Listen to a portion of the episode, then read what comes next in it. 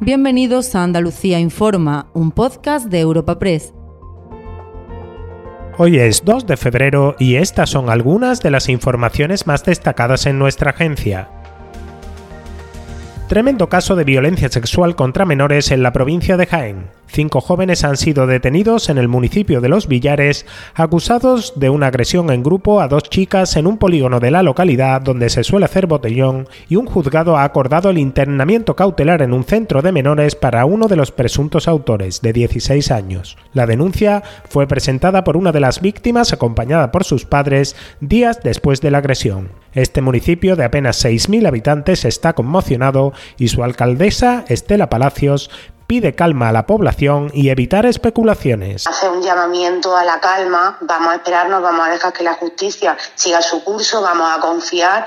Nuestra justicia me parece que funciona, que funciona muy bien. Me gustaría también que fuésemos conscientes del daño que podemos hacer con un comentario que a nosotros nos parece inocente y no es inocente. Mm, los comentarios tipo, es que las niñas, es que estaban a tal hora, es que iban. No, no podemos criminalizar a la víctima, nunca, jamás.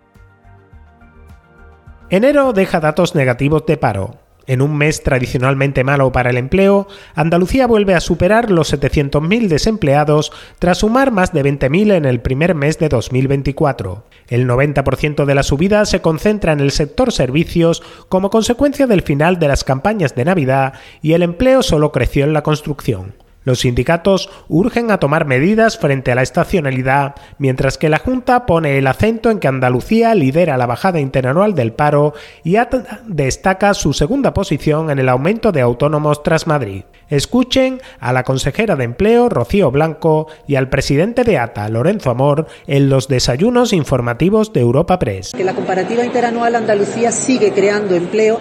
Eh, tenemos eh, pues más de 50.000 50 personas eh, nuevas en, en afiliación y también somos la comunidad autónoma que más baja el paro en la comparativa interanual. De los 84.000 autónomos que han crecido en España en los últimos cinco años, 42.000 son andaluces. En Andalucía hay más autónomos, más autónomos individuales, pero lo que crece mucho más es que nunca hemos tenido en Andalucía tantos autónomos que tienen al menos un empleado. Hemos pasado de una tasa del 30% sobre todo el tejido empresarial a casi el 35%.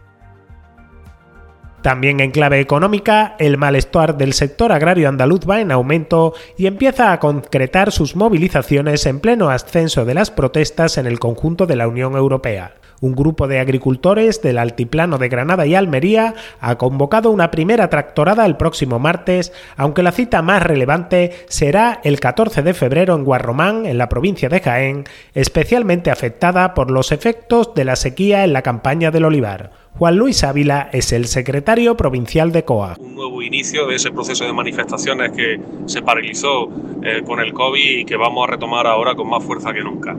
Yo creo que está claro que esto no va a ser una cosa puntual, esto va a ser una cosa que vamos a sostener en el tiempo hasta que el gobierno se siente con nosotros y podamos buscar un plan de choque realmente a la situación límite en la que se encuentran muchísimas explotaciones y a la tomadura de pelo permanente de la Unión Europea con los agricultores y los ganaderos.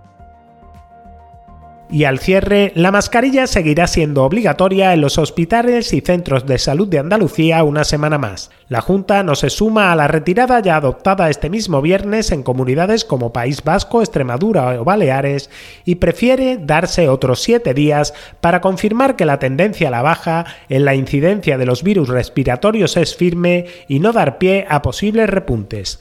Catalina García es la consejera andaluza de salud. No nos gustaría que, la semana que viene tuviéramos un repunte en la incidencia y entonces no sé cómo le íbamos a explicar a la población que ya habíamos quitado la mascarilla la semana anterior. Aquí el objetivo es no confundir a la población y hacer eh, las cosas de manera sensata para que ellos la entiendan. Es verdad que llevamos dos semanas de baja de incidencia. Es verdad que comunidades autónomas con una incidencia más baja, más baja que nosotros solo está Baleares y Galicia.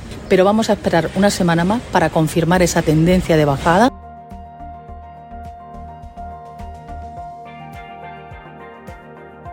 Recuerda que puedes encontrar estas y otras muchas noticias en la sección Andalucía en nuestra web europapress.es.